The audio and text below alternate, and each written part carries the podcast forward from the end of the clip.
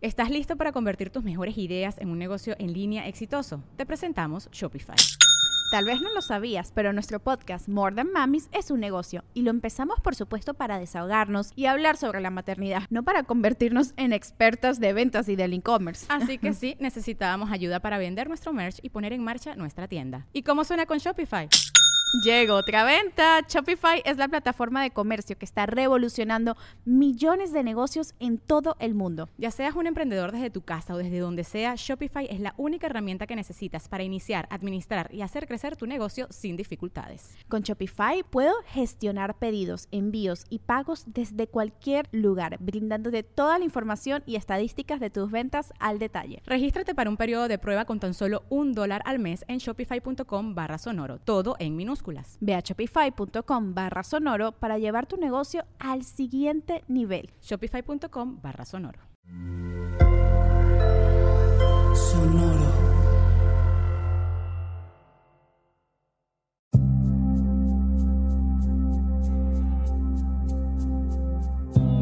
Soy Alexis de Anda. Estás escuchando El Viaje. Una producción de Sonoro un espacio que invita a despertar la conciencia.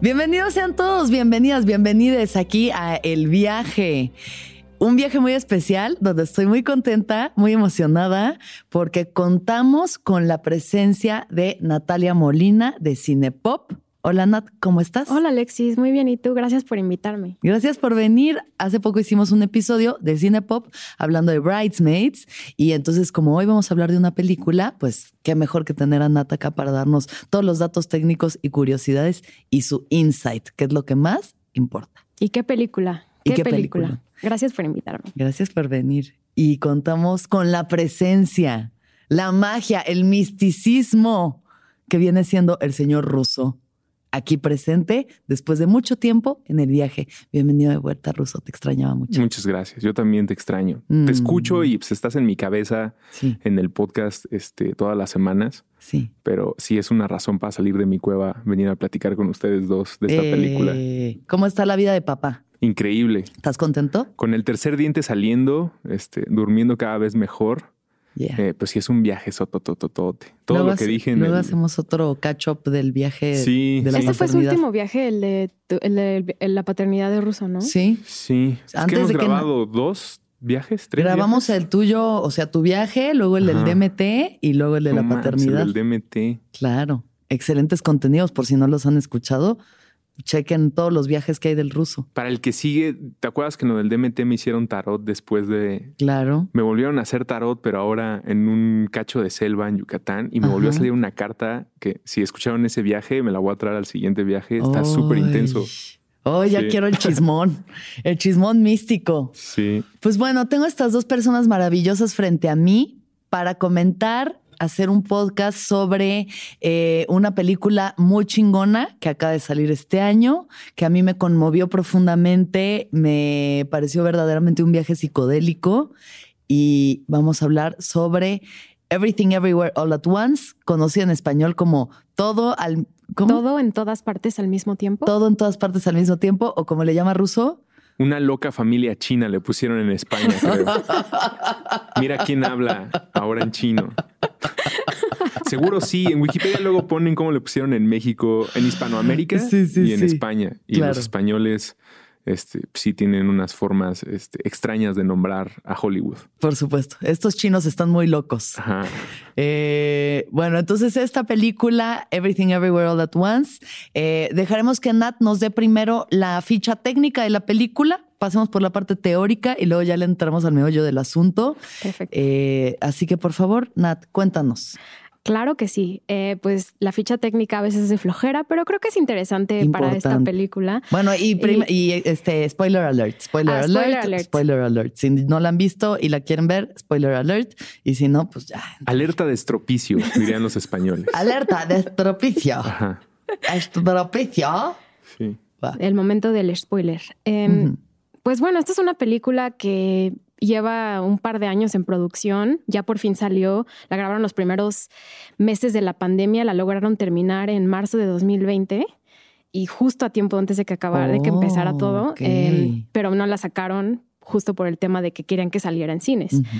De la misma forma, la película la estrenaron en el Festival de Toronto el año pasado y fue todo un hit. Desde ahí ya sabíamos que venía una buena película, todos los críticos se volvieron locos con ella y la estrenaron en Estados Unidos en marzo de este año. Entonces ya, ya pasaron bastantes meses, entonces ya íbamos con especulación aquí en México bastante tiempo y aún así no ha salido ya ahorita cuando salga este podcast ya la van a poder escuchar. Ya, ya la van a poder ver en el cine y todo. Sí. Como se debe hacer. Como se debe. Para darle el dinero a Cinepolis. A, Cinemex no, a Cinepolis tampoco. Vayan a un cine. Vayan al Tonalá. ¿Está en el cine Tonalá o si hay algún otro cine alternativo donde viven? Sí, manden esas recomendaciones. No, yo no sé si hay más salas de cine tipo Tonalá que queremos mucho.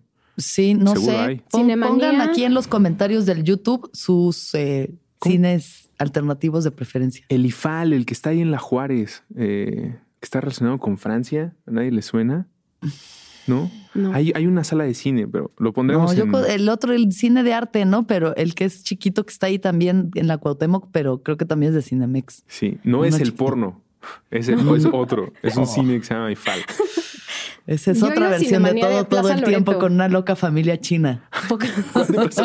hay una Plaza Loreto, hay uno que se llama ah. Cinemanía. Ándale, el Cinemanía. Bueno, donde sé que ustedes vivan, pónganos aquí si tienen un cine alternativo para derrocar este sistema. No queremos mal, mal audio y que una sola familia se haga rica. A menos que nos regalen boletos. Sí, si nos regalan boletos o hacen menciones en el viaje, sí los vamos a querer. Deberían. Denos dinero. Deberían. Entonces. La película es dirigida por los Daniels, así se hacen llamar. Son dos directores. Los dos se llaman Daniel. Uno es Dan Kwan y el otro es Daniel Schneidt. Y eh, pues se pusieron los nombres de los Daniels. Es su segunda película largometraje. La primera fue Swiss Army Man con Paul Dano y Daniel Radcliffe. que está muy extraña esa película, pero vale mucho la pena verla. Desde ahí empezamos a ver su trip. Mientras menos sepan de esa película, es lo mejor del mundo. Para verla. Sí, si no, no lean Wikipedia, no busquen un tráiler, solamente... Vivan la experiencia. Sí, y, y además es muy franca en cuanto a que en los primeros cinco minutos te queda claro si la vas a querer terminar de ver y si estás entendiendo el trip al que te están invitando estos sujetos. Claro. Y la actuación de Daniel Radcliffe impresionante en esta película, además.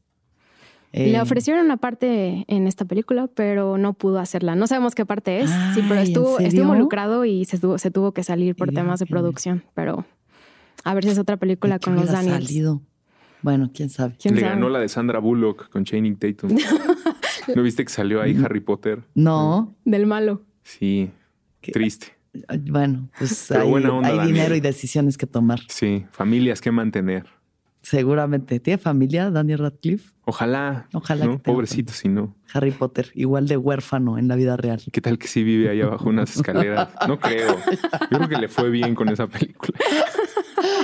Bueno, entonces sí, este, los Daniels hacen esta película. Y la produjeron los hermanos Russo. Los hermanos Russo producen muchísimas películas de Marvel, han dirigido Marvel. Entonces también tienen ahí están involucrados en la producción de esta película y, la, y la casa productora es A24. Excelente, A24, mejor, la mejor casa productora del mundo, diría yo. Sí, si Alexis de Anda fuera una casa productora, sería A24. Ay, gracias, Russo. Gracias por verme de esa forma. Es la clase de viajes, historias y. Justo había ahí como unos memes. Hay una cuenta que decía: ¿Qué película eres de A24 según tu signo? Y, yo salía Lady Bird. Ah, tú me mandaste eso, sí, ¿no? Yo se los mandé. ¿Tú cuál salió? Ah. Hay una que no conozco. Es la única que no conozco de A24. No me acuerdo, pero no. Yo quería que me saliera Ghost Story. No sé si la ah, conozco. Sí. ¿Tú? Yo no lo hice, la verdad. ¿No? Pero ¿de qué, me ves cara? ¿Qué, qué signo eres? Leo. Ay, no sé cuál era. Hereditary, creo. Ojalá. Ojalá. Mi favorita. Sí, yo me identifico más con Midsommar, obviamente, pero es A24 también. Sí, y ah, acaba de ser solsticio de verano. Además acaba de ser. Sí, soy más Midsommar que Lady Bird, pero también lo veo. A24, la mejor A24, productora. Y del- hasta ahora ha sido la película más, o sea, que más ha recaudado dinero en taquillas, tanto nacional en Estados Unidos como internacional, pues porque la película sí es americana. Entonces e- es, es un hitazo para A24 éxito. y le ganó a Hereditary, que hasta ese momento tenía, hasta ahora tenía, Ya me voy. Maldita sea. Me retiro. Si el terror no gana, no quiero nada. le ganó, le ganó en taquillas. Hay- Hay un par de anécdotas de, de la producción que leí que ahora que dices la ficha técnica vale la pena mencionar como un consejo hacia la frustración cuando estás haciendo algo que se siente en el zeitgeist y no sabes si lo que vas a sacar va a estar al mismo nivel. Me refiero a el multiverso. Los Daniels cuentan que mientras ellos estaban desarrollando la historia, que pues tardaron años, años platicándola y consultando con gente, vieron cómo salía el multiverso en Marvel, Claro. el multiverso en Rick and Morty y cómo empezaba a ser algo que era parte de la cultura cinematográfica, que si bien siempre ha estado en la literatura, en los cómics principalmente, ellos empezaron a sentir como ya nos ganaron las ideas, como ya publicaron, ya salió Into the Spider-Verse, ya salió la nueva de Spider-Man, o sea, con, con actores. Eh, Rick and Morty lleva haciendo por lo menos dos temporadas tratando estos temas de manera hilarante y mucho en lo que nosotros, hablando como los Daniels, y cuentan ellos que en varios momentos se sintieron como mejor ya no hay que hacerlo, como alguien ya lo hizo y para qué.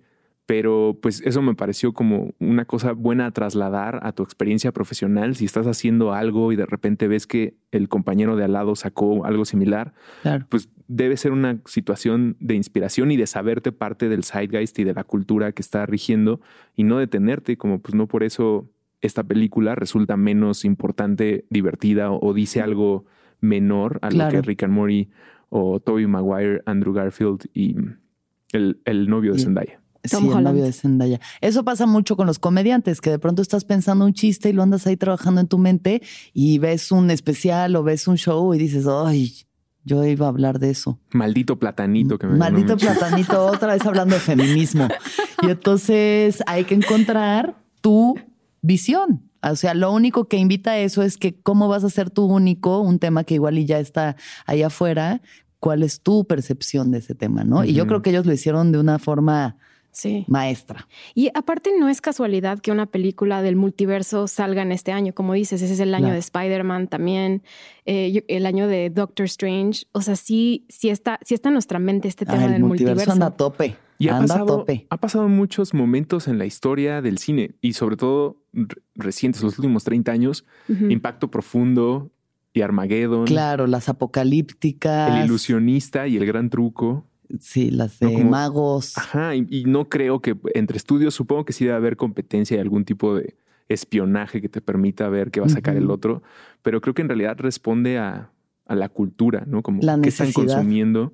Y el multiverso a mí me emociona mucho, más allá de los efectos y las cosas tan divertidas que nos presentan en caricatura, película o cómic, porque pienso en los niños y la gente que empezó a, a recibir cuentos sobre viajes en el tiempo a principios del siglo pasado, ¿no? El viaje en el tiempo es algo relativamente nuevo. Mm, Podemos, o sea, la mayoría de la gente creo que no lo considera así, pero desde la máquina del tiempo, que es 1900 por ahí, antes no existían esas historias. Y a partir de que salió eso, sí. vean a, a dónde estamos. Odisea Burbujas.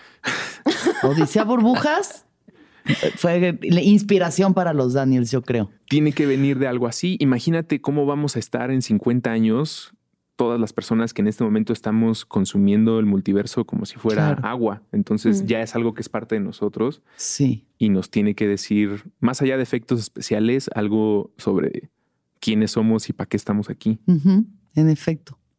Así que, ¿de qué se trata esta película? ¿Quieren que les dé un pequeño resumen? Danos la, ¿O- la ficha técnica. No, no es cierto. Oh, no importa, ¿Perdón? improvisa. ¿De qué estamos hablando? Vemos la pequeña ficha técnica y ya, ya entramos. Perfecto, perfecto. entramos. Pues la trama sigue a Evelyn Wang, protagonizada por Michelle Yeoh. Reina, Reina. Diosito me la bendiga siempre. Quan Yin me la bendiga siempre. Es la del tigre y el dragón, ¿verdad? es la del tigre y el dragón. Maestra de la confusión. O como yo la conozco, eh, la mamá de Crazy Rich Asians, una película que me gusta Ah, mucho. buenísima. Ah, claro. Está Sí. muy divertida. Es de las- Bueno, de también las en que siempre están en los aviones. Sí, Ándale. ¿No? Ajá, ajá. este, es de las películas que amas odiar.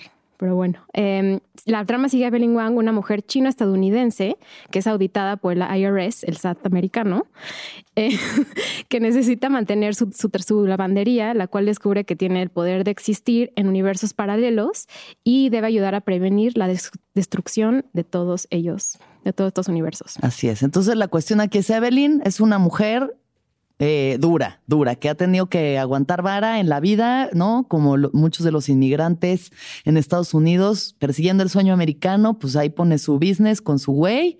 El señor, ¿cómo se llama? Eh, ¿Su, ¿Su, esposo? Sí. Se llama Waymond. Waymond. Waymond. Waymond. que suena un poco racista, suena como alguien que diría Raymond, como imitando a un chino. Pero eh, es algo que hacen eh, muchos eh, chinos cuando llegan a América. Le quiero mandar un saludo a mi amigo Bosé. Yo tengo un amigo chino que llegó a América y su nombre, según me cuentas, Bosé, es casi impronunciable okay. para, para, los para occidentales los... ojo uh -huh. de vaca como yo. Uh -huh. Y entonces eligen ellos como ponerse nombres. Y muy lindo Bosé, se eligió Bosé porque le gusta mucho Miguel Bosé. Wow. Ajá. Como está chingón, yo me quiero mudar a China y ponerme este.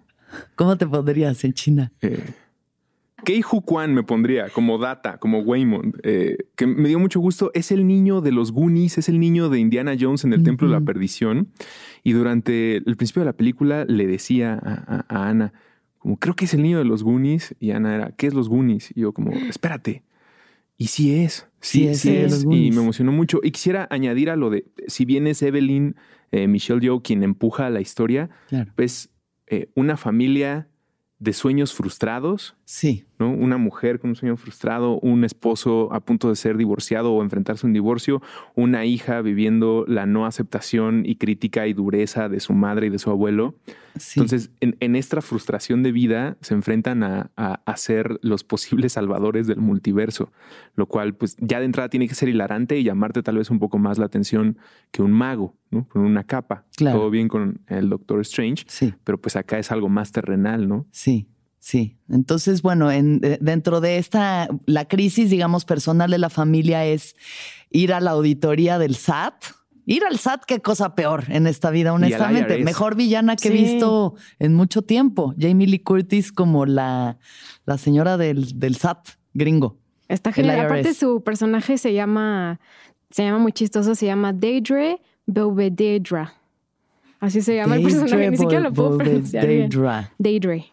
Le vamos a decir Bosé el resto de. Le vamos a decir Bosé. Entonces, eh, bueno, eh, tienen, o sea, realmente es una familia que está pues solamente llevando sus relaciones familiares como puede. Justo eh, ellos como pareja, él quiere pedir el divorcio a ella porque pues ya no está jalando. El abuelo ya está muy abuelo y como esta cuestión que nos toca a muchas familias presenciar de cómo pues la madre tiene que encargarse del abuelo que ya está muy abuelo. A mí eso me tocó profundamente en mi ser.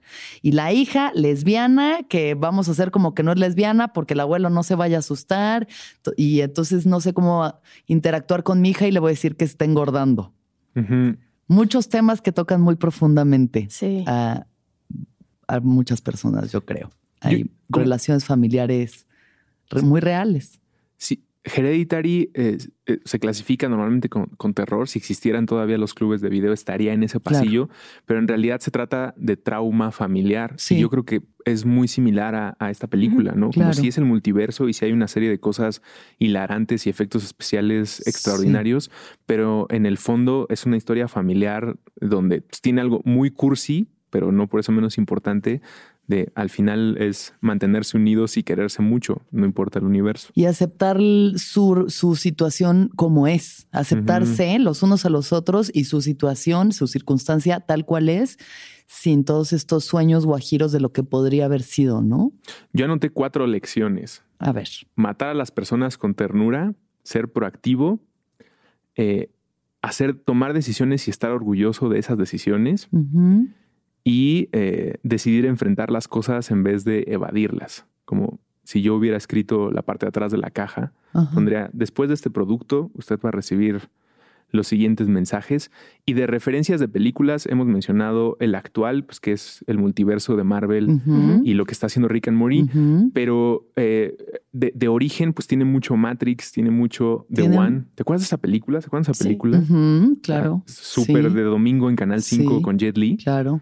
Eh, Wong Kar Wai también. Wong Kar-wai. Sí. Toda una alusión. Hay como toda una dimensión muy, muy Wong Kar Wai, ¿no? Y O de sea, hecho, el dedicada actor como al eh, romance. Kwan fue asistente de dirección de Wong Kar Wai. Waymond. Sí, Oh. se alejó de la actuación y estuvo detrás de Estuvo cámaras por un tiempo y trabajó para Wong Kar Wai. Ay, pues se nota. Se nota porque le salió muy bonitas todas esas escenas románticas. Y tres directores también que veo mucho son Terry Gilliam, Edgar. Wright. Terry Gilliam pues, es el, el legendario de, de Monty Python, que después hizo, entre otras cosas, 12 monos. Claro. Este, y Edgar Wright, que hizo Scott Pilgrim, también hizo. Hot Fuzz. Sí. eh, Baby Driver. Y Michelle Gondry, ¿no? Que, Mm, Michelle Gondry. sí, si han visto un video dirigido por este gran director, sobre todo los de Bjork. eh, Claro. pero también sus películas. El de Kylie Minogue que da vueltas y luego sale otra Kylie Ah. Minogue y otra Kylie Minogue y son muchas Kylie Minogue. Y es un rolón. Un rolón. Dios bendiga a Kylie Minogue. Ay, otra. Mira, Sí. Diosito nos la bendiga. Y por último, los Looney Tunes. Hay mucho, mucho de esa locura de Warner, que, de Warner Bros., que a pesar de que es de A24, sí se siente como estar en una eh, secuencia donde eh, Box Bunny podría aparecer y hacer de las suyas. Claro. Muy Sí. frenético, muy loco. Muy caricaturesco. Es que justamente sí es todo, todo el tiempo al mismo tiempo sucediendo, ¿no? O sea, Sí. hay eh, como drama, comedia, suspenso, em, toca to- temas, Acción. ¿no? O sea, acción, mucho. Es como una película de kung, kung fu. Yo básicamente diría es una película de kung fu. eh, con muchas dimensiones, pues, porque sí eh, se centra mucho también en estos combates que tienen, ¿no? Pero el que haya tantos elementos, creo que es eh, la magia, más allá de eh, utilizar el multiverso como ya hacen muchas películas, creo que es el recurso de tener tanto en la licuadora y mantenerte enfocado, es una especie de, de mensaje que debe resonar con todos los que vivimos en este mundo atascado de información, con Claro. pantallas todo el tiempo y nuevos especiales y documentales y vas tarde en todo lo que está ocurriendo eh, Sí. en, en la televisión, en el podcast, como ya no sabes por dónde empezar a leer y consumir. Y te, y te pide la vida mantenerte enfocado. Y Sí. entonces esta película es igual, como están pasando cientos de cosas, pero sin exigírtelo, te regala una familia con la que te puedes identificar para que ellos sean los que te vayan llevando. Y eso de entrada, pues te tiene que decir algo de, pues si estás lleno de información, estás en una inundación de información, Sí, ¿cómo le haces para mantenerte enfocado? sí. Y que el multiverso es utilizado como una metáfora de lo que pudo haber sido, de lo que es el amor, y eso no lo hace Marvel. O sea, Marvel usa el multiuniverso para tratar de juntar todas sus películas, ¿no? Tratar de con- conectar con diferentes actores. Pero aquí el multiverso lo, lo utilizan de una forma que todo mundo puede interpretar como quieren. O sea, la- así como Russo explicó lo que, lo que para él fue la película, yo creo que cada uno de nosotros podemos decir un pequeño, mm, una pequeña parte de la película que a lo mejor para nosotros significó diferente que, por ejemplo, a ti puede haber sido, ¿no? Y entonces eso es súper bonito. Sí. Yo quiero saber de un Alexis o dos Alexis del multiverso de Alexis, por si alguien va llegando a este camión y nunca ha oído hablar del multiverso, qué raro. Ajá. Pero estas son cosas que, de acuerdo a lo que proponen los Daniels y la mayoría de las teorías en cine de multiverso, se crean ramas a partir de decisiones en tu vida en el Claro. que decidiste ir a la izquierda o a la derecha. Claro. Entonces, ¿existe probablemente un multi- en, en un universo donde Alexis es cirujana o donde Alexis es cantante de un grupo eh, emo que se está reuniendo para el Corona Capital? Uf, para tocar en el 2000s Pop Tour mexicano. ¿Qué otra Alexis has imaginado o es parte, no sé si de tus fantasías, eh, o sea, de, Mira del que día he a día? pensado mucho en eso. O sea, Ajá. justo esta película me detonó mucho la reflexión sobre todas las decisiones que me han llevado a la vida que llevo y en qué puntos cruciales podría haber inflexionado hacia otro lado y llevar una vida completamente distinta. O sea, creo que sí hay un multiverso donde yo ahorita ya podría ser una madre con tres hijos, ¿no? Fresona, así de que Una nana por niño. Una nana por niño y que voy hacia el salón nada más a hacerme los rayitos y como que pienso en Pero Pues piensas es- en esa Alexis de vez en cuando. fantaseo con esa Alexis y digo como, ay, pues igual y por ahí existe, ¿no? En otra dimensión igual y esa Alexis existe y está plena en su vida de madre o no, pero, pero digo, ¿dónde podría, ¿dónde podría haber tomado esa decisión que me hubiera llevado a tener esa vida? Si tal vez no hubiera terminado con mi primer novio y ahorita estaría, no sé, viviendo en Puebla, ¿sabes? Por- Bautizando a mi tercer hijo en este momento. Eh, Ese, que- para el que no le entraba al multiverso, creo que este ejemplo le tiene que dejar claro hacia dónde se dirige estas ideas de las decisiones que tomamos, hacia dónde nos llevaron y quiénes somos. Y acá ha explotado hacia también hay un universo donde Alexis es policía. Hay un universo donde Alexis es procuradora. Médica eh, forense. Te digo qué universo me gustaría eh, ¿Cuál? haber explorado. El de dedicarme a ser pimple popper. Dedicarme ¿Qué? a hacer videos de esa gente que le exprime los granos a otras personas. Sí. sí sería un multiverso donde me sentiría muy plena y muy satisfecha si esa fuera mi profesión. Solo y y exprimirle granos a la gente. no, claro, exitosa ya, o sea, Sí. exitosa en el canal, pero sobre todo siento que mi labor me haría muy feliz. Porque apenas entré en ese multiverso de ver Pimple Popper y dije, qué asco, pero no puedo dejar de verlo, pero qué ganas, pero qué horror y a qué ha de oler y qué feo.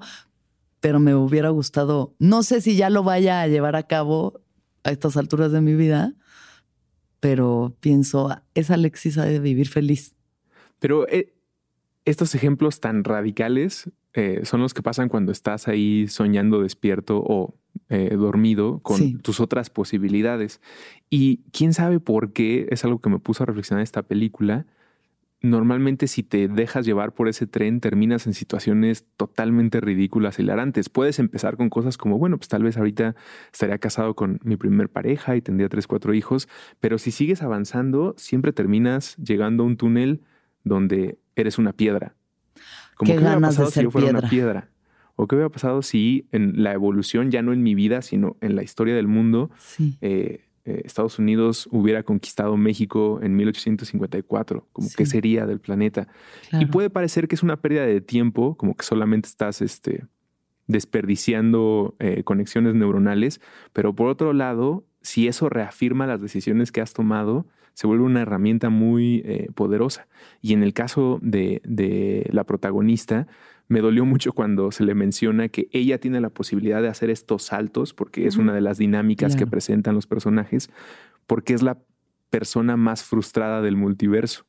es la peor, sí, es mala en todo. Sí, no, no, no. Su potencial no está explotado en ninguna de sus áreas. Por lo tanto, si necesita brincar al universo donde es cirujana, donde es maestra de artes marciales, donde es exitosa, es la que más fácil lo puede hacer porque en donde, desde donde está partiendo, pues todo eso se frustró. Es potencial infinito. Es tan mala para todo que es potencial infinito. Ouch. ¿Qué potenciales ustedes sienten que, que tienen así y que no han explotado? Mm. No sé, me gusta pensar que todo está por explotar, aunque cada vez veo más canas en mi vida.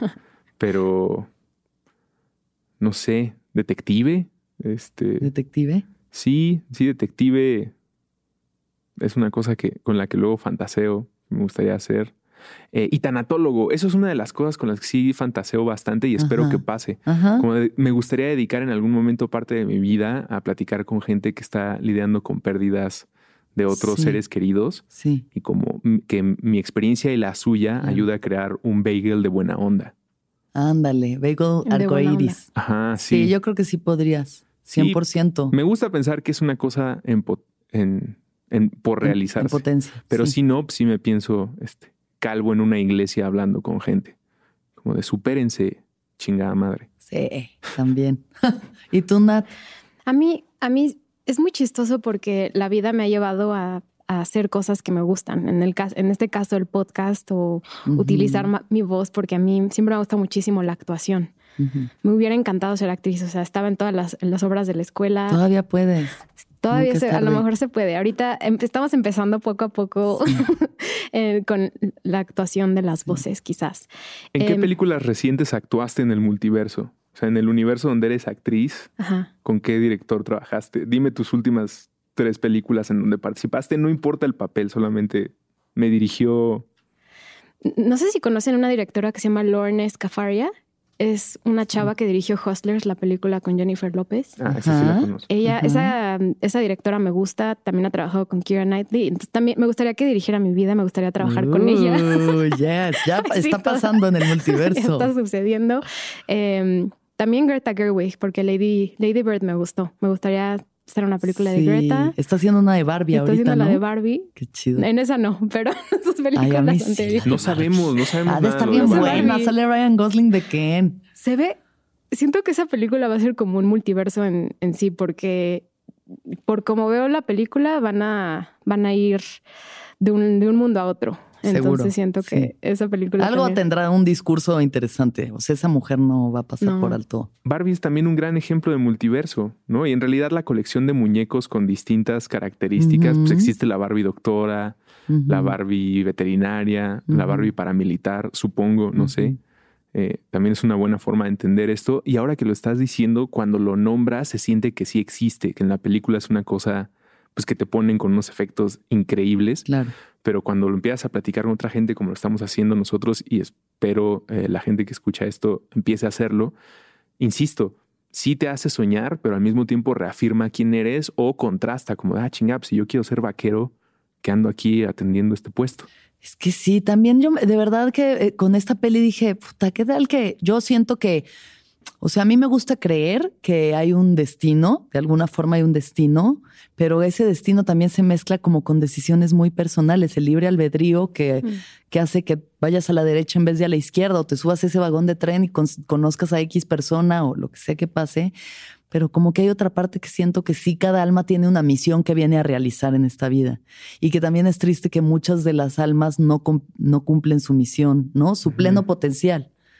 Yo quiero pensar que estoy com- como cumpliendo, o sea, que realmente estoy haciendo el esfuerzo por cumplir el potencial de mi llamado en esta, en esta tierra, en esta vida. Pero como que de pronto digo, puta, ¿qué tal que cuando ya estoy en el momento de mi muerte y se me pasa la película enfrente, sí ve esos momentos donde diga, chale, la cagué. E- En ese chale eh, está para mí el personaje que más me gustó, que es la, la hija, ¿no? Mm. Que hablábamos, pues Claro, está siendo Joy. víctima de, de su mamá por no saber cómo relacionarse con ella o evadiendo tener una plática honesta y madura con su papá, o sea, su- el abuelo de, Claro. de Joy. Sí. Eh, y cómo ella crea este bagel en, en una eh, metáfora hilarante del nihilismo y, del de- hoyo negro, Ujú. ¿no? y del abandono, pero que por otro lado, en, en un meme muy bonito, veo el, este, no tiene sentido la vida y por un lado hay alguien con una carita triste viendo hacia la nada y por otro lado no tiene sentido la vida y alguien viendo muy alegre la vida del otro lado. Claro. Entonces ese bagel oscuro y que te lleva a, a los pensamientos más oscuros, pues en principio es la realidad y enfrentarla ahí independientemente del destino, si sientes que estás cumpliendo alguna misión, pues es una cosa muy del misticismo oriental, como de estar pensando en, en la gran verdad que no puede ser descrita con, con palabras, sino nada más es en entenderla y disfrutarla de nada es para tanto, pero eso no significa que necesariamente deba ser algo triste. Por el momento de vida en el que todos pasamos, que es la, la adolescencia, pues sí es, llega Nirvana, llega Panda, llegan los. Beatles, Llega Kudai. llega Ku- se, se reunieron, ¿no? Claro. sí, Este, o sea, llegan por todos lados algún tipo de autor, creador, podcaster Evanescence, que te puede convertir a que te pintes Al- el cabello de negro este, el y, empieces, negro. y empieces a tomar ciertas decisiones y posturas ante la vida. Pero si tienes una buena lectura del entorno o mejores eh, amistades, literatura, reflexiones, contenidos, puedes poner el mismo bagel de no hay esperanza y no hay futuro como una realidad, como las piedras que en algún momento de la película presenta, como bueno, Sí. Tampoco nada es para tanto, disfruta el momento, como este es este. Solo hace una roca. O los ojos, o sea, la- también la representación y el contraste de los ojos, ¿no? Vemos estos ojos los googly ojitos. eyes, Sí. blancos y negros también, ¿no? Que es, Mm. es muy importante ese contraste entre blanco y negro durante toda la película. Y Claro. el bagel para mí era, es el círculo de la vida, ¿no? Y lo vemos también en la lavandería. En la lavandería la ropa está completa, todo el tiempo Claro, moviéndose, todo el tiempo está circulando. No importa la época del año, Navidad, siempre están las lavadoras ahí. Entonces a mí me encantó ese círculo de la vida que lo puedes ver de diferentes formas en diferentes etapas de la vida. A, mí eso, yo me, me identifiqué mucho con ese, con esos colores y el yin y el yang, el bien y el mal, el blanco y el negro. Eh, ujú. Se me hizo algo que me encantó, o sea, me encantó. O sea, sigo, sigo con esa parte de la película y eso que ya pasaron unos días que la vi, pero me, me fascinó. Sí. La cuestión, bueno, el bagel negro, ¿no? Que todo lo chupa y lo consume, este, que también es como un poco la alegoría de la depresión, ¿no? Porque, porque además, justo en el universo de Joyu Tupaki, que es este personaje del multiverso de Joy, que es como la gran villana del universo, que viene aquí a destruirlo todo porque lo está experimentando, ya experimentó todo, todo el tiempo al mismo tiempo sabe todas las opciones, todas las variables de la existencia y no encuentra el sentido, ¿no? No encuentra el sentido de por qué seguir. Y hay muchas eh, pequeñas, eh, bueno, no pequeñas, pero hay como estas eh, guiños de la pandemia, ¿no? Hay muchas mascarillas, como que las, las máscaras estas de plástico, o sea, vemos también cómo eso pasar, porque pues yo creo que también la pandemia mucha gente le detonó muy cabrón la depresión, ¿no? Sí. O sea, lo cual es curioso porque además la película, si la hicieron en marzo de 2020, ¿cómo es que ya tiene todas estas referencias? Pues ya estábamos. O sea, ya estaba pasando, pues sí, en China ya estaban a full con la pandemia y demás, pero como, como que... Puede ser que lo hayan agregado, que hayan hecho algunas escenas extras y... Pues sí, habría que Todavía en la postproducción se pudo haber arreglado en... Pero sí, cuánta gente en, este, en estos dos años, ¿no? Tan bizarros, de pronto se vio viendo al hoyo negro, o sea, diciendo, güey, ¿cuál es el sentido de todo esto? O sea, ¿para qué, no? ¿Para qué? Ahí es en, en en su máxima potencia los mismos roles de la familia frustrada que eh, hemos contado desde el principio, pero justo la hija adolescente, si aquí está siendo eh, una, una persona eh, ignorada o no bien atendida por su familia, en su máxima potencia, pues es un ser que, como dices, ya lo experimentó todo al mismo tiempo, no encontró sentido y ahora es una especie de villana porque al no encontrar sentido y no poderlo verbalizar, pues está a punto de destruirlo todo. La mamá, que es la que debe enfrentar la situación y atenderlo y tratarlo con cariño, en su máxima potencia, es esta persona que puede adquirir cualquier habilidad para poder enfrentar a la hija, el abuelo siendo el que el primero que eh, malatendió y maltrató a la mamá, pues en su máxima potencia es el, la persona que está organizando la búsqueda del adolescente para eh, neutralizarla y eso en el sentido de la historia pues es matarla para que no haya el brinco de ese ser a este universo. Y, el papá pues como un ser amoroso ignorado, ¿no? Como pues yo estoy aquí tratando de atender a la familia, pero lo que soy parece nunca ser suficiente a lo que está pasando. Y en esa búsqueda del sentido, a mí me llevó hasta, estamos hablando del yin, del yang, eh, pues del, del, Tao, ¿no? Que es una cosa que a mí me, me súper fascina y que para mí eh, subraya de manera increíble el trabajo de esta película que es por qué tiene que ser cómico, ¿no? Es una cosa que platicaba con alguien más hablando de la película. Yo decía, pues no, no va a recibir ningún premio porque es raro que las películas que son eh, honestamente hilarantes reciban cierta atención y sean nominadas porque dicen, no, es una comedia, pero no hay de otra. Esta cosa de no poder encontrarle sentido es porque ese sentido no se puede verbalizar.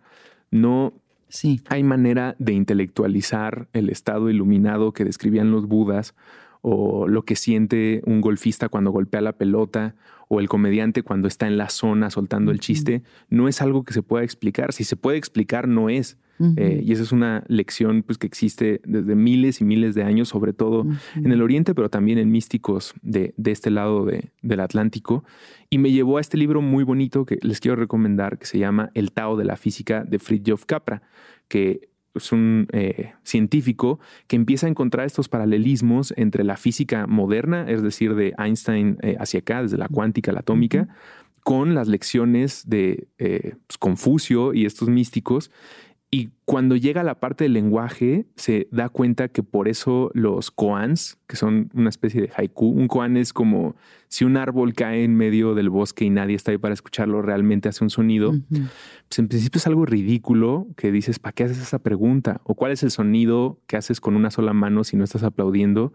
Una vez más, eh, en México hubo un tiempo en el que se burlaban mucho de esto, un grupo de cómicos que se llama Los Polivoces, diciendo estas cosas sin sentido, pero en, principio ese es el objetivo del Koan y creo que ese es el objetivo de la película. Todo esto es hilarante y parece de los Looney Tunes y todo el tiempo está siendo ridículo, pero porque así tiene que ser, porque no hay manera de, explicar este, la cuántica en términos que podamos entender nosotros, que un átomo está en todos lados al mismo tiempo y cuando decides verlo te marque la dirección o que la luz es al mismo tiempo una partícula de onda. Eso no tiene sentido para nosotros. Hay un comediante que está ahora eh, siendo muy citado en estos videos que aparecen de repente en Instagram y Facebook, que en su rutina menciona, como no les parece increíble que estemos a estas alturas de la vida y que los científicos no nos puedan decir por qué mi mano no puede atravesar esta mesa si están hechos exactamente de lo mismo o por qué estamos en una roca en medio de la nada y la nada se está expendiendo y todos actuamos como de, ah, sí, así es como funciona. Nada de eso tiene sentido. Sí. Pero justo por eso no es algo que debamos intelectualizar.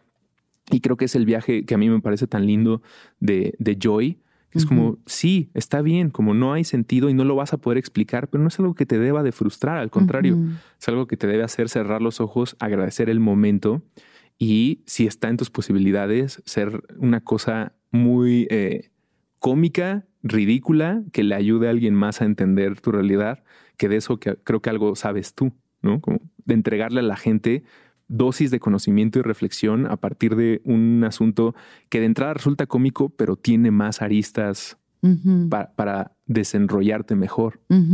Sí. Sí, yo creo que justo, o sea, la experiencia en sí, eh, no, la existencia en sí no tiene un sentido, o sea, no tiene un sentido. Le damos sentido en retrospectiva. Es lo que yo creo. O sea, nuestras narrativas, en cualquiera de las dimensiones en las que nos encontremos, nosotros le damos sentido a nuestra vida en retrospectiva. O sea, como que esta cosa de, claro, era el destino que yo tenía que encontrarme con este ser y entonces que esto pasara, no lo sé. Mm. No lo sé, ¿no? O sea, yo lo que creo es que nosotros vamos escribiendo nuestra, o sea, volteamos para atrás y vamos viendo todas las cosas que pasaron, y entonces les queremos dar un orden y una narrativa, ¿no? Y por lo mismo, o sea, puedes estar en el camión viendo hacia, el, hacia la pared de piedra o hacia el horizonte iluminado y decir nada tiene sentido, ¿no? Con el mismo principio, con la misma, sosteniendo la, el mismo peso, que es como cuál es el sentido, que estoy de acuerdo contigo, como hacemos una narración de nuestra memoria, lo ponemos en una ficción que nos ayuda a tener lo que sea que necesitemos en el momento, pero en principio eso no existe. Y eso pues tiene la culpa este directamente Aristóteles y Descartes, como esta idea de separarnos a nosotros del entorno, de que hay una función mecánica, de que la mesa y yo y el sol somos cosas distintas, de que yo tengo un alma, de que hay un Dios al que me tengo que venerar o que me creó, cuando nada de eso es cierto. La única verdad explicada no solamente por los místicos y también por la física moderna es que todo está pasando al mismo tiempo y todo está conectado con todo. Sí. Escuchen la definición de koan y díganme si no es esta película. Los koanes son acertijos absurdos, cuidadosamente compuestos, a fin de que el estudiante se dé cuenta de las limitaciones de la lógica y del razonamiento del modo más directo. Eh, me encantaría algún día platicar con los Daniels y decirles, ¿no piensan ustedes que lo que están haciendo son, koanes? Y los mejores directores, comediantes, guionistas, actores, actrices, gente que está creando pues, creo que la pieza más elevada es hacer algo así, como un acertijo que aparentemente es indescifrable, pero en realidad al tratar de resolverlo terminas sabiendo mucho más de ti, de tu entorno y quedas más tranquilo, ¿no? Como no se te quita un poco el peso, te volteas del otro lado del camión. Mm. ¿Cuál creen que sea el sentido entonces? Si nada tiene sentido, digamos, dentro de este mundo caótico estamos todos viendo al bagel negro y este y como que te quiere chupar a veces, ¿cuál es el sentido? ¿Dónde está el sentido? Siento que, o sea, todo lo que, no quiero volver a repetir todo lo que ustedes han dicho de una forma muy em, sabia, pero, o sea, el, siento que en la película este sentido em, te lo hace, o sea, te hace que te lo cuestiones, ¿no? A ti mismo. Ya mencionamos eso muchas veces, pero pero es difícil, o sea, es difícil encontrar el sentido y es lo que ella, es lo que ella está buscando. Entonces, para mí, por ejemplo, este tipo de, películas donde vemos una familia, donde vemos una relación humana de una familia inmigrante y, y podernos relacionar, aunque nosotros estemos en México, sobre ellos, y estos, estos pequeños elementos de, amor entre ellos que se van nutriendo, para mí ese es como el sentido que veo de la película y lo que a mí me hace razonar, o sea, razonar es decir, eso es lo que vale la pena, ¿no? Los pequeños momentos que tenemos con nuestra familia y eso es lo que ella intenta buscar. Y eso es lo que yo, me, yo llevo y digo, bueno, ese es el sentido de, mi, de la vida para mí. esos pequeños momentos que ella no está viendo, que está perdiendo en el bagel. Y tú ya mencionaste la relación con Joy y, la y lo difícil que todo lo que tiene que suceder para que lleguen ahí. Eh, eso es a mí, por eso sé que esta es una de mis películas favoritas ya para siempre. O sea, cómo podemos encontrar y relacionarnos con la familia con la que vivimos todos los días, con nuestros papás, con nuestros abuelos, con nuestros, bueno, en mi caso no, pero ten hijos, hermanos. Y, y, este es el tipo de películas y es la película en sí, a lo mejor eso es como un comentario meta, la película en sí es lo que yo hago que mi vida tenga sentido, encontrar momentos donde pueda ver esto y decir, qué bonito que esto me está enseñando a apreciar las cosas de la vida. o sea, el mismo consumo del cine es a mí lo que me, fascina. Claro. Y para mí eso tiene mucho sentido. O sea, yo veo esta película y digo, sí, este, personaje tiene todo su camino. Gracias a eso yo puedo decir, gracias a mí, o sea, gracias a, que yo estoy viendo esta película, puedo encontrar este camino. Claro, qué bonito. sí. Sí, Sí, bueno, yo creo que al final la película, o sea, lo, ¿cuál fue tu primera premisa de las lecciones ¿Qué aprendiste? La ternura, ternura radical. Ternura, matar con ternura, que es una cosa que hace eh, eh, Evelyn, la, eh, Michelle Young, quien está empujando la historia, cuando entiende que los actos de su esposo, sus gestos, pueden ser torpes, muchas veces este, inadecuados para el momento. Sí. Pero en principio vienen del amor. Y entonces, después de todas estas secuencias de pelea increíbles y, y y golpes y cosas eh, como meterse objetos por el ano para poder viajar entre dimensiones, que es de Looney Tunes, ¿no? Sí. es de Rick and Morty. Pero después de todo esto, y en vez de estar peleando y golpeando para empujar, igual que Neo en algún momento dice, ¿para qué estamos dando caratazos? Sí, los puedes matar con amor. Lo más importante es mi vínculo con esta otra entidad que se llama Trinity lo más importante que puedo hacer por ti antes de golpearte es convertirte en mariposas. Digo, en la, en la, en la metáfora que presenta la, la película. Y una vez más, ahí está el sentido. En el momento en el que, para, para mí y conforme a lo que el Tao de la física y esta película me dice, en el momento en el que tratas de decirlo ya no es el sentido real, porque eso no se puede explicar. una, de la una, de las formas en la que Capra lo presenta es estudiando a las personas que practican tiro con arco, y se mm. va a platicar con la, campeona en ese momento, en, la primera edición del libro, para tratar de entender si ella puede explicarle a los demás cuál es el secreto, la salsa secreta de siempre dar en el blanco. No hay forma de explicarlo como ella solo dice, pues estoy con, me hago uno con el todo, por más este, psicodélico que suene, eso es, como estoy tan pendiente del viento, el pasto, los mm. periodistas, mis rivales, el centro a donde tengo que apuntar, la atención del arco, y en un momento me convierto en todo y disparo y no te puedo explicar cómo lo hice, solamente fluí y estuve, y a partir de eso, pues eso tiene que emocionarte y que ser algo este, un motivo para agradecer la oportunidad de estar vivo. También puede ser una cosa que te digas, bueno, pues no hay sentido, voy a irme a comprar un boleto para Kudai o para, me voy a comprar el nuevo disco de Pepe Madero. Pero también puedes decir, no, no, no, no, esto es, para eso estamos aquí citando a Morty. Nadie está aquí a propósito, tal vez nada de esto tiene sentido, todos nos vamos a morir. Préndele a la tele, como no deja de intelectualizarlo y tratar de poner esto eh, en un libro. Y curiosamente la gente que trata de intelectualizarlo normalmente se tropieza con su propio ego. Claro. Porque pues, es muy difícil no adquirir esta posición, a menos que hayas dedicado una vida de estudio y hayas viajado este, en más de un sentido y forma para poder entregar algo de ejercicio. Sí. Pues siempre terminas tropezándote con, con, con, ego y tu visión de ti siendo la persona que ya se iluminó y eso qué demonio significa para el otro. Claro, sí. A mí me parece que, digo, además de que el sentido de la película, que al final acaba siendo muy romántico y muy hollywoodense, del amor es lo, el sentido y el amor es lo que vale. Y sí, o sea, es el amor a lo que sea, al cine, a tu hija, a tus relaciones, a eh, cantar en un karaoke, o sea, esos pequeños momentos como de plenitud y de conexión, pues son lo que hacen que esta vida valga la pena, ¿no? Porque si no, pues ya solo caos y nihilismo y bagel negro. Eh, y es difícil perderse, a ver, o sea, es sí, difícil hay no momentos, hay el- momentos donde te chupa el bagel. O sea, Sí. yo viendo esa escena como ese lugar ahí como blanco con las columnas y se abre la cortinita y está el bagel, siento que he soñado ese espacio. O sea, siento que ese es un espacio onírico en el que yo en algunos momentos he habitado, no sé de qué manera, o si lo saqué como de la historia sin fin o de dónde lo saqué, pero pues claro que también me he levantado a veces viendo al bagel negro y diciendo, güey, ¿para qué? O sea, hoy, ¿para qué? Y cada quien que- interpreta ese bagel de forma distinta, sin embargo, todos sabemos que existe, ¿no? Mm. Ese es un, un experimento mental que se llama el escarabajo de Wittensberg. A todos nos entregan, de, cuando llegamos a esta experiencia, una caja de cerillos donde adentro viene un escarabajo. Las reglas de la vida, de acuerdo a este ejercicio, es que nadie puede ver cómo es el escarabajo del otro. Solo sabes que tiene un escarabajo, pero escarabajo puede significar que el tuyo se ve como un carrito, que el de Nat se ve como una pelota y que el mío se ve como un pequeño lápiz. Yo solo estoy seguro de que tú tienes un escarabajo, no sé cómo se ve tu escarabajo.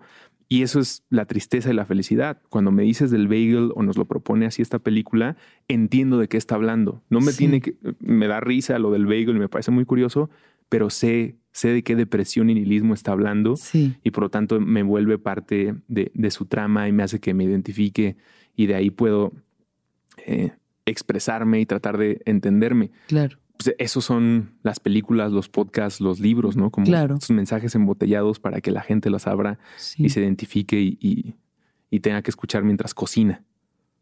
Sí.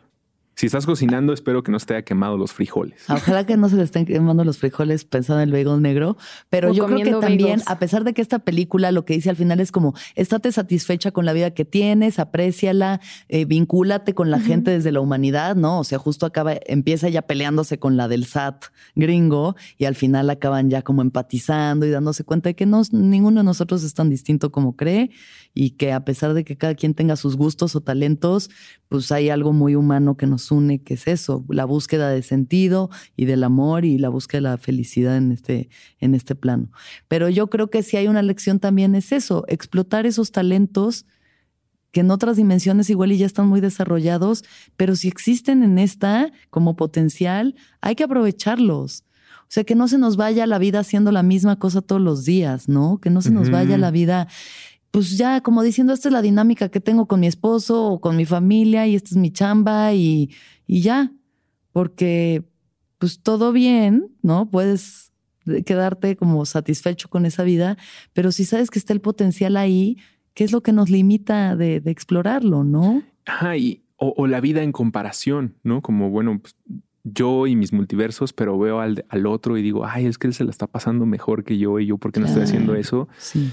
Y pues bueno, ya, no sé, creo que ya lo hemos platicado en este podcast. A este, hasta Anthony Bourdain se mató, Sí. ¿no? Como una persona que viajaba por todo el mundo, aparentemente tenía uno de los mejores trabajos, que era probar las mejores comidas, cocinar las mejores comidas, entrevistar a las mejores personas, y hasta él el bagel se lo pudo chupar. Sí. Eh, y platicando ahora en este podcast, entiendo otra gran lección de la película, que es la pizca de locura que todos tenemos y, tenemos y debemos aprovechar, como decía Robin Williams. La manera en la que la familia entiende por la tecnología que describe eh, Waymond, el esposo, es que es a través de actos totalmente ridículos e innecesarios que se puede hacer el brinco. Cosas como declararle tu amor a tu rival, que es la señora del SAT, o eh, meterte un premio por el trasero. Sí. No estoy diciendo que lo hagas, pero si lo quieres hacer a mi salud, Inténtalo. carnal, disfrútalo. Solo inténtalo. La descolonización es algo No, importante. importante, importante. pero justo toma esas decisiones. No estoy diciendo que seas así de me voy a cruzar con los ojos cerrados este semáforo. No voy, no voy por ahí, sino si tienes la oportunidad de hacer algo totalmente diferente a la persona que estás construyendo y que eres en este momento, Sí. aviéntate. Igual te encuentras con que hay algo muy poderoso que nunca habías este, Es que sí. Considerado. Yo ahorita ando muy clavada con Joe Dispensa de nuevo, eh, que es un autor Maese. gringo, doctor Joe Dispensa, gran maestro eh, de meditación. Justamente él tiene varios libros que, de hecho, ya hemos hablado de ellos, pero bueno, si no, búsquenlo por ahí. Y lo que dice yo, o sea, uno está ya muy programado. A los 35 años ya están todos tus circuitos más que armados e instalados y lo único que sigues repitiendo es tu pasado. O sea, todas tus experiencias son familiares porque todas son el pasado. O sea, te levantas todos los días de la misma forma, ves tu celular y ves, revisas tus mismas aplicaciones y luego te paras y te ves al espejo y te lavas los dientes y desayunas lo mismo. Te vas al trabajo y hablas con las mismas personas que te generan las mismas emociones y entonces repites el día de la marmota una y otra vez, una y otra vez. Entonces, bueno, él habla de llegar a estados de meditación justo muy profundos en los que el campo cuántico, en donde existen todas las posibilidades, estés tan en presencia que puedas tomar de ese campo cuántico la visión de lo que quieres y llevarlo a una realidad, ¿no? Porque la mente no sabe la diferencia entre lo que realmente está pasando o lo que solo estás imaginando. Por eso nuestros sueños son tan vívidos y por eso puedes chaquetearte con algo y prenderte o darte asco o atemorizarte porque imaginaste algo, ¿no? La mente es así de poderosa. Y muchas veces la frontera de eso lo marca justo los círculos en los que te mueves. Por eso creo que también es importante experimentar, conocer gente es fácil, diría Radiohead. Pero sí es difícil, ¿no? Como eh, eh, en estas cosas que estoy diciendo sobre probar algo distinto y tal vez ridículo, pues es algo que, por ejemplo, yo en mis dinámicas trato como de sacar de repente en una junta muy administrativa, llevar a la gente hacia otro lugar eh, inesperado, a veces cómico, a veces más Michael Scott de la vida real que se vuelve incómodo. Pero esos son esfuerzos sinceros por justo como tratar de, de desafiar y sapearnos y como podemos ser otra cosa. Y desgraciadamente la frontera que si logras este, rebasar dentro de ti, muchas veces te lo expresa el entorno y te dicen como de, no, ¿por qué usaste ese moño? Como, bueno, pues es un ornamento que estoy probando para hacer algo distinto porque quiero que mi vida sea otra cosa. Y entonces aparecen estas este, nuevas limitaciones y eso es más difícil. De ahí que avanzar en grupo sea algo súper lindo y de repente te empiezas a dar cuenta que hay más gente haciendo estas cosas igual de extrañas y locas que tú. Y esa rareza eh, termina triunfando, marcando tendencia y si todo sale bien, salvando al mundo pero se los diré en el 2050.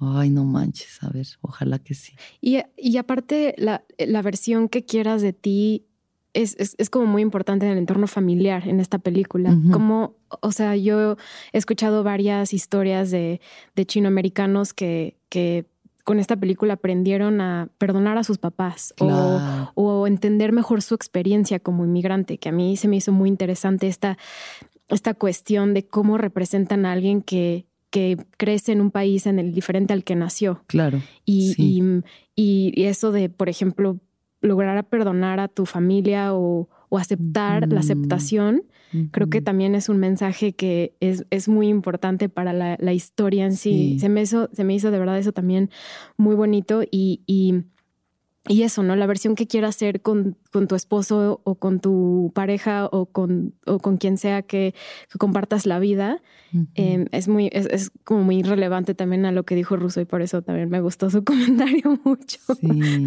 Todo es del de, de la física, que pues, Capra también cercano de Dispensa. Si no conocen estos autores y al grupo de personas que normalmente están en Gaia, no le quiero hacer el comercial, bueno, pero pues existen. Eh, si nos dan menciones, sí. Yo no entiendo por qué Gaia no está patrocinando a Alexis mete de Anda varo, Gaia ya mete varo. Pero sí, todos estos autores están ahí disponibles, igual que está la literatura que te puede llevar al el negro. Exacto. Está estas cosas maravillosas, todo a su tiempo y, y, todo. Hay gente que puede llegar al mismo estado de de meditación o reflexión con este libro que, o viendo esta película o en el mejor de los casos viendo este Rick and Morty. Yo creo que sí, justo más allá de las partes metafísicas o cuánticas o los miles de posibilidades, si algo nos puede enseñar esta peli a ponernos a reflexionar es justo el perdonar a los padres. Entender, o sea, porque el perdonar tiene que venir del entender.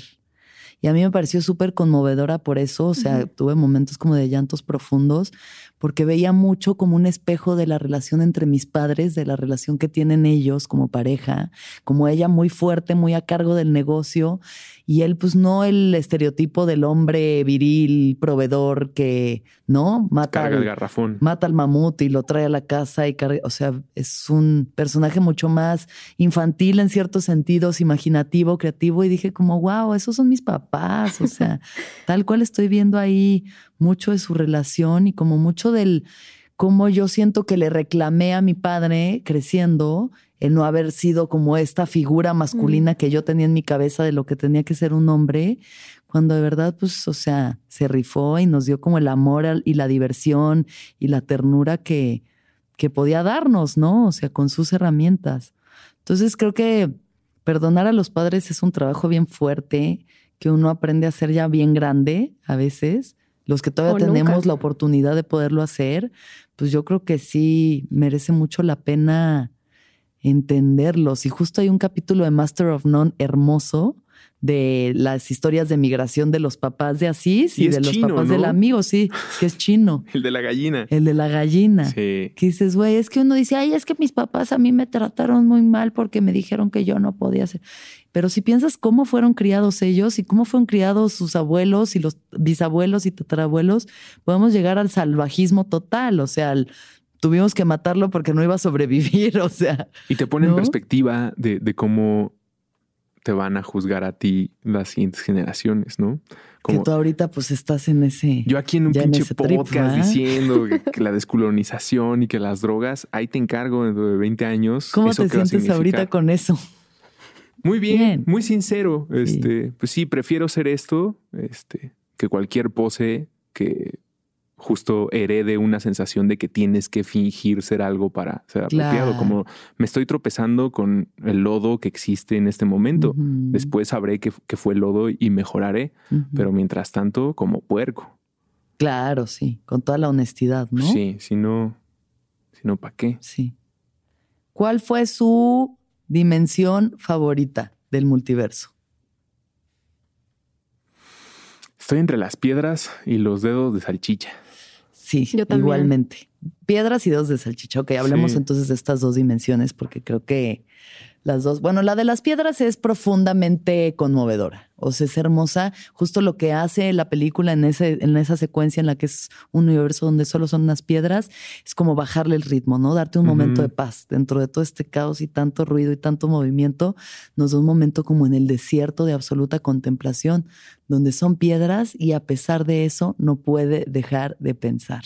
Y hace un guiño muy fuerte y crítica a lo que decía de Descartes. En algún momento a un ser humano llamado René Descartes se le ocurrió que porque eh, pensaba existía y que entonces él era distinto a las piedras y que entonces él era un ser especial y todos somos seres especiales y si eso le sumas lo aristotélico, pues entonces todos nosotros no somos animales. El tigre puede ser una máquina, pero yo no, yo soy un espíritu este, hermoso que está esperando a algún creador en algún lugar y entonces las piedras no son parte de la, naturaleza y la realidad, como el planeta no está vivo, como la función que tiene una piedra para enfriar el agua o, filtrar el agua que llega hasta el manto y después se convierte otra vez en vida, como eso es menor a mí, o si yo estoy al nivel de ellos, yo soy una piedra y no sirvo para nada.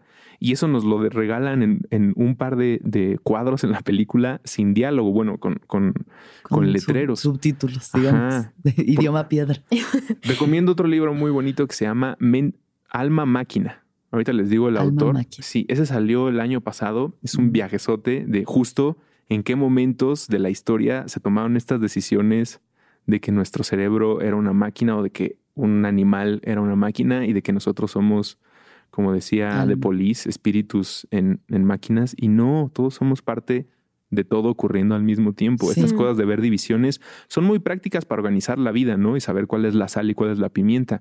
Pero en realidad todo eso está en, en, nuestra construcción de la experiencia. Y si no me creen, métanse un ácido.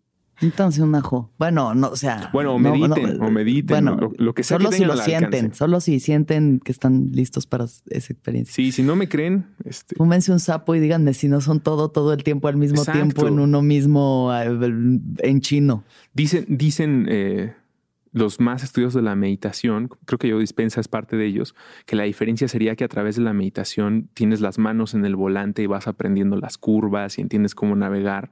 Y cuando entras a la psicodelia a partir de, pues sí, este, sustancias que están tal vez más cerca de lo recreativo, no hay manos en el volante, solo es... No hay manos ni volante. Te echas para atrás, aprietas el acelerador y de repente pues te puedes ir ahí al Oblivion y es más difícil, suele pasar, para eso hay zonas de aterrizaje en algunos festivales Eh, pero igual te confirma. Y si no, te lo confirma experiencias como dar un beso a tu ser querido, abrazar a tu abuelito, como en esos momentos se, se, libera la iluminación que te entrega esta experiencia y sabes y tienes por seguro que es porque no lo puedes explicar. Si no lo puedes explicar, es eso. Mm. Y el hecho que las, o sea, las piedras, o sea, ya mencionaste lo de lo de lo que es vida, ¿no? Una piedra tiene vida o no. Claro. Quizás no es un ser vivo, conciencia, quizás no tiene conciencia, pero una piedra nos puede contar una historia de, de muchas cosas. O sea, lo, la yo amo la piedra. amo la piedra. O sea, Se yo. puede contar o sea, nos han contado cómo ha funcionado esta tierra por millones, millones y millones de años. Entonces eso también a mí me impactó. tienen tanta información compactada que son, aunque no tienen conciencia, tienen vida dentro de ellas. Y por eso esa escena es preciosa. Sí, es hermosa porque es eso, como que uno cuando entra en estos estados también de, eh, psicodelia o meditación o lo que sea, como en esta búsqueda de la no mente, súper difícil llegar a la no mente. O sea, es es el trabajo de la vida, ¿no? Para todos estos monjes que se, los y yogis y que se van a las cuevas y llegar a la no mente es como llega por chispazos o en ciertas situaciones de psicodelia muy heavy, pero yo me he dado cuenta que incluso no en una ceremonia de ayahuasca de ocho horas, viendo todo, todo el tiempo al mismo tiempo en chino, la mente sigue ahí. la mente sigue ahí cuestionándose, ¿y ahora qué? ¿Y ahora qué? ¿Y qué soy? ¿Y qué está pasando? Y que la otra piedra le diga, solo sé una piedra, solo sé una piedra. Sí. Es como el presente, solo sé, porque todo el tiempo hay que estar pensando qué va a pasar y cómo va a ser y qué hago y cómo le hago y por qué y para qué, porque eso, eso es el presente al final, como decir, estoy aquí en este momento siendo una piedra. Por eso es tan atinado también que Hacienda se presente como el, enemigo o rival a, vencer en principio, porque te presenta tu vida como una, una, colección de recibos y también es eso mi vida, ¿no? Una serie de facturas que explican en dónde estuve y tal. Pero por lo que decías ahora, creo que vale la pena el comentario. Eh, igual que yo siento que la sobriedad es algo que está súper sobrevalorado. Mil. También pienso que estos estados iluminados a los que llegan monjes y gente que se va a India a encontrarse a sí misma, también está sobrevalorado. Yo sí creo que no lo, no, no lo pensamos así, pero lo que decía, darle la mano a tu abuelita cuando te está sirviendo tu caldo de pollo, puede que sea fugaz, puede que dure un minuto, no sé, pero ahí está también la gente que le encanta cocinar y está preparando su omelette y de repente entra en este estado en el que es él con el huevo. Tal vez él no lo va a presumir así porque justo se ve, pues ahí está yo dispensa, ni modo que yo diga que, me siento uno mismo cuando estoy haciendo mi huevito y pues el Señor lleva. Pero creo que son formas de llegar. El universo de las manos con dedos de salchicha. ¿Por qué nos gusta tanto ese universo? Eh, pues dedos de salchichas, ¿no? Creo que debe ser suficiente para cualquier persona que no sepa lo que estamos hablando, imagínate un universo donde tienes dedos que huelen a Grandes salchichas. Ajá. Grandes, No, no esa gente que tiene deditos de salchicha coctelera, salchicha grande. Pues sí está en, en, el, en el mismo lugar en donde están todos estos episodios de Rick and Morty, donde hay gente que en vez de cara tiene traseros. Este, claro. Y muy Looney Tunes. Por eso es atractivo en lo hilarante. Pero decíamos, este, dentro de esta cosa tan ridícula te presenta una, una situación de el universo en donde estás enamorado de tu enemigo y que e, existe, ¿no? En este caso, la señora del IRS, del SAT. Claro. Como en, en, donde estás en este momento, esa persona parece, aparentemente te odia o tú estás teniendo sentimientos muy adversivos contra ella, pero al mismo tiempo, en otro lugar, explicado así por la cuántica, hay un universo donde con dedos de salchicha le estás acariciando su carita, y a punto de darle un besote. Sí. Y a mí me gusta porque es, es el universo donde más, aunque sea absurdo completamente, donde más logra entender a su hija. Donde más logra entender quién es su hija. Ah, mira, eso no lo había pensado, pero tienes toda la razón porque este termina siendo su pareja, ¿sí? Claro, es Entonces su enemiga es su pareja. Dre, Dre, Dre, Exacto. Entonces eso eh, hace que ella pueda, parte de todos los universos que ve, relacionarse más y, y, dar esta aceptación de lo que es su hija y de lo que ella quiere, lo que le gusta, lo que es su identidad. Claro. Y también en esa, en, en, esa secuencia de las manos de salchicha vemos referencia a la película 2001, decían el espacio.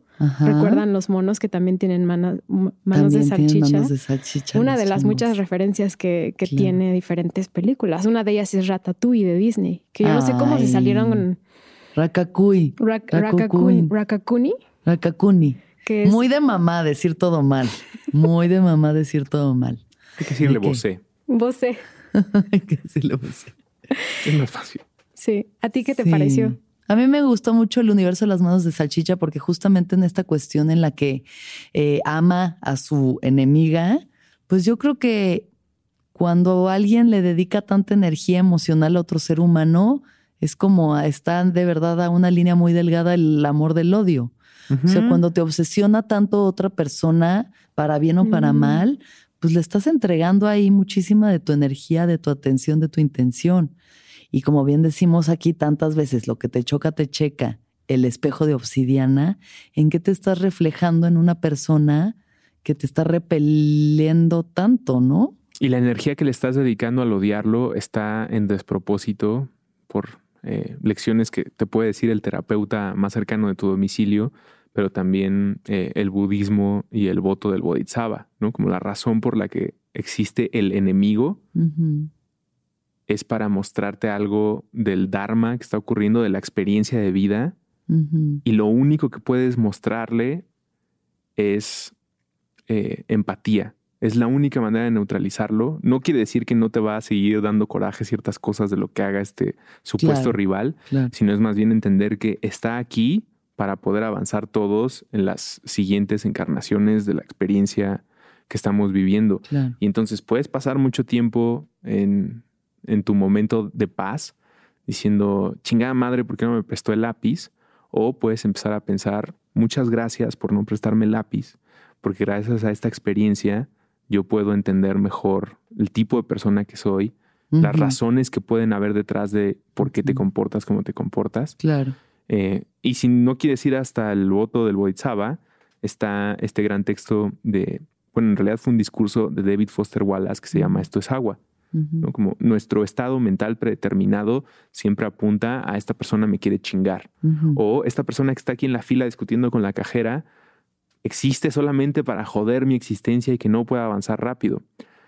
Pero ese es el, sistema predeterminado del cerebro. La verdadera educación, la educación que nos enseñan las escuelas, el punto este, del Tao y del Dharma, explicado acá con Foster Wallace, es ¿por qué no puedes partir pensando que esta mujer que está discutiendo con la cajera tiene a un pariente enfermo y no está pudiendo pagar a la velocidad? O tal vez está muy estresada porque algo tuvo en su día. ¿Por qué de inmediato vas a pensar que ella solo está aquí para joder tu existencia? Sí. ¿Por qué no puedes reconocer pues, que todo está pasando al mismo tiempo y esa persona en otro universo en este momento te está dando el faje de tu vida? Con sus dedos de salchicha. Con sus dedos de salchicha. Y ahora es algo que yo tendré cada vez que... ¿Por qué no avanza este güey en el tráfico? Como en otro universo me está besando de una manera que nadie me ha besado. O como dice un curso de milagros también, una de las lecciones del curso de milagros es que durante el día, con las personas sobre todo que te sean difíciles, pienses, decido verte como mi amigo porque entiendo que tú eres una parte de mí y al entenderte me entiendo mejor a mí mismo. Aquí debería entrar la canción del Bodhisattva Bao de los Beastie Boys. Pónganlo ahí en algún lugar. Cuando salga el episodio pongo el video. No, no, podemos por derechos de autor, no, queremos problemas. Podemos poner una versión pirata de, la canción. Ahí que empieza a sonar. Un teclado de Casio que suena. Se rumora que un día en un karaoke muy pedo la canté y ya no me acuerdo. ¿Ah, sí? Sí. En ese universo. No, en este ¿Qué tal universo. Esos, ¿Qué tal esos universos donde no te acuerdas lo que hiciste, pero lo hiciste, pero estás muy pedo y no te acuerdas? No, no sé dónde me salieron las agallas así en una noche de karaoke con el equipo de Sonoro. Estaban cantando rolas de Selena y tal. Yo dije, no, la madre, yo voy a cantar el Body Bow de los Beastie Boys. Y me puse ahí como loco. Quizás hay videos. Y de repente abrí los ojos. Seguro hay video, seguro hay video. Queremos documentación. De repente abrí los ojos y la gente está ah, va, güey. Chido. Pues, Paco acaba de cantar este Las Mil y Una Noches de Flans y de repente yo llegué ahí. Saludos. Saludos, Saludos. Paco. y también a los Beastie Boys. que quedan. Eh, bueno, pues vamos cerrando entonces esta, esta bonita conversación. Qué placer platicar con ustedes hoy y siempre. ¿Qué será la conclusión entonces de todo, todo el tiempo al mismo tiempo en una aventura china? Creo que hemos hablado de muchas lecciones y aprendizajes. Yo, yo cerraría con algo hacia la industria del cine y la función de estos tropos que existen. Como claro que quiero tener el multiverso de la locura de Doctor Strange contra el Santo y Capulina. Claro que quiero tener eso. Me encanta y es súper divertido. Pero si no se hacen estas otras películas, para mí no, no hay sentido. O sea, si voy pasando por una plaza y solo veo como estos otros títulos de aventuras que son súper entretenidas, pero no hay un punto de reflexión como todo lo que nos dejó esta película, que seguramente tuvo un presupuesto mucho menor a, las otras. Y que le hicieron en 35 días. Sí, 25 millones, o sea, suena mucho, pero es súper poquito para una película. Si una de Marvel, ¿cuánto tiene? 180, 200. Impresionante. Yo creo que e, esto debe ser como una bengala en la industria, en las industrias creativas, acá es cine, ¿no? Pero igual que el, eh, las pláticas que tú tienes en el viaje para otros podcasters, como el de los tres gordos bastardos, que es un podcast que existe y todo, tiene que darte, obligarte a pensar que existen otras posibilidades más allá del multiverso, sino de creación. Como súper divertido el ocio y la locura, pero si no tienes un punto en el que regalas meditación o otro tipo de, de reconocimiento sobre ti mismo, genuinamente yo sí me atrevo al decir, entonces, ¿para qué? Una pelota cualquiera la bota, pero a ver, este, ponte a hablar profundamente de su física y de por qué la esfera y, tal. Eh, y muchas veces eso se censura, ya sea en la industria porque no va a vender o entre nosotros mismos sin participar en una industria creativa como de ese güey está loco o ya viene marihuano. Y sí, y sí. Pero si no se platican estas cosas, no sé ustedes, pero insisto, yo siento este de por qué y esas son las cosas que te deben hacer encontrar a los otros como nadie se sube a un Uber queriendo platicar de cómo está el clima y qué está diciendo López Dóriga en el radio. Claro. La mayoría de las personas quisieran decir qué es el tiempo, qué es el alma, claro. ¿por qué estás aquí? Porque hay colores, porque hay planetas. Pero no nos atrevemos a hacer eso porque de inmediato es como, no sé, señor, yo quiero este, estar callado. Atrevámonos más a eso, encontremos a los otros eh, y, y eso. Sí, qué bonito. Gracias, Ruso. Nat. Yo creo que después de la pandemia, todo lo que hemos vivido los últimos años, donde no pudimos estar en todos lados al mismo tiempo, estuvimos en todos lados, o sea, estuvimos en todos lados, digamos, en nuestra computadora, en un lugar digital.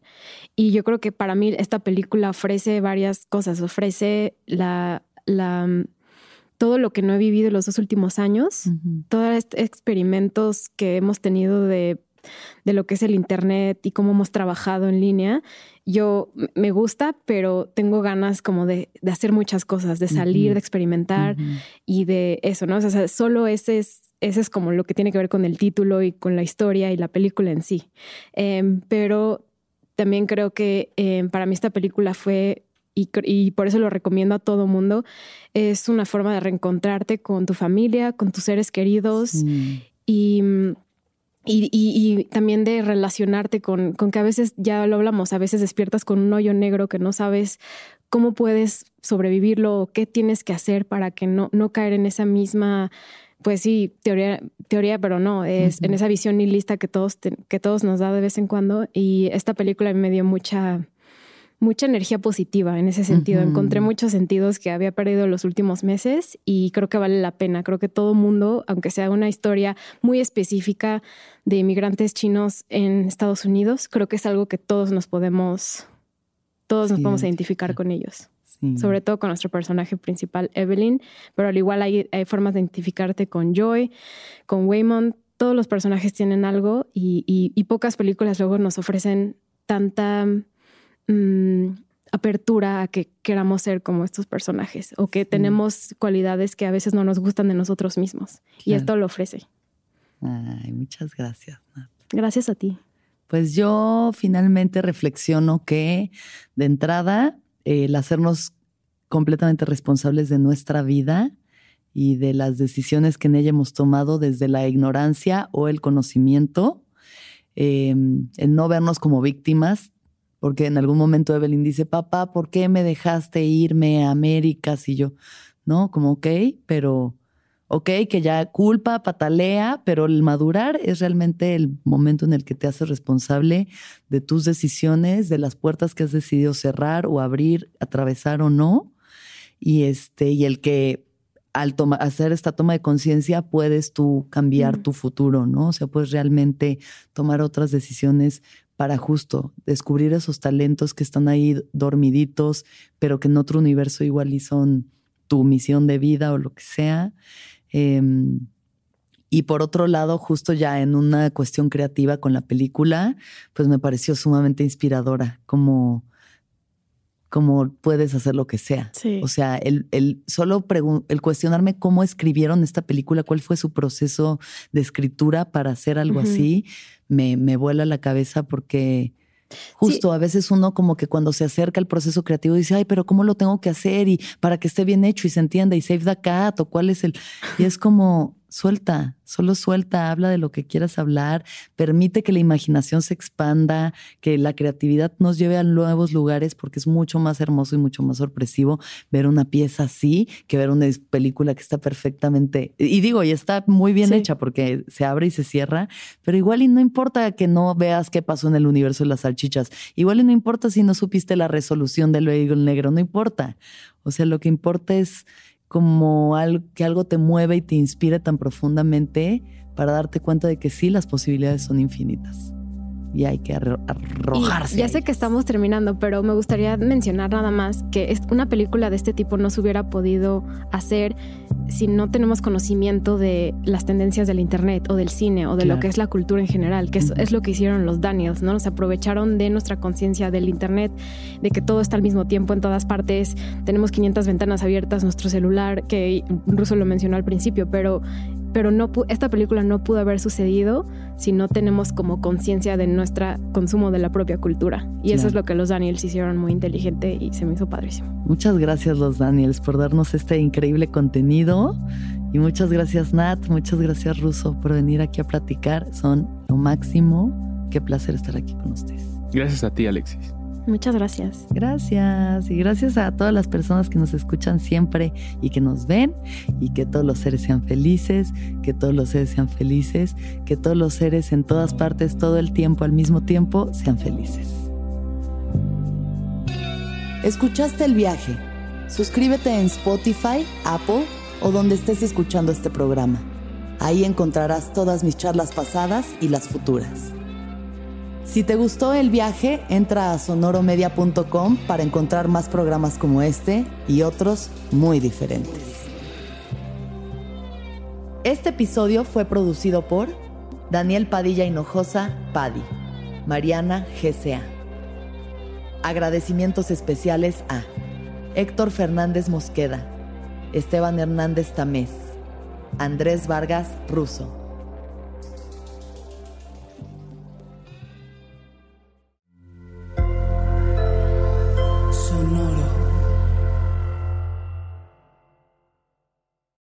Ryan here, and I have a question for you. What do you do when you win? Like, are you a fist pumper? A woohooer, a hand clapper, a high fiver. I kind of like the high five, but if you want to hone in on those winning moves, check out Chumba Casino. At ChumbaCasino.com, choose from hundreds of social casino style games for your chance to redeem serious cash prizes. There are new game releases weekly, plus free daily bonuses. So don't wait. Start having the most fun ever at ChumbaCasino.com. No purchase necessary. BGW. Void were prohibited by law. See terms and conditions. 18 plus. ¿Estás listo para convertir tus mejores ideas en un negocio en línea exitoso? Te presentamos Shopify. Tal vez no lo sabías, pero nuestro podcast More Than Mamis es un negocio y lo empezamos por supuesto para desahogarnos y hablar sobre la maternidad, no para convertirnos en expertas de ventas y del e-commerce. Así que sí, necesitábamos ayuda para vender nuestro merch y poner en marcha nuestra tienda. ¿Y cómo suena con Shopify? Llegó otra venta. Shopify es la plataforma de comercio que está revolucionando millones de negocios en todo el mundo. Ya seas un emprendedor desde tu casa o desde donde sea, Shopify es la única herramienta que necesitas para iniciar, administrar y hacer crecer tu negocio sin dificultades. Con Shopify puedo gestionar pedidos, envíos y pagos desde cualquier lugar, brindándote toda la información y estadísticas de tus ventas al detalle. Regístrate para un periodo de prueba con tan solo un dólar al mes en shopify.com barra sonoro, todo en Ve a shopify.com barra sonoro para llevar tu negocio al siguiente nivel. Shopify.com barra sonoro.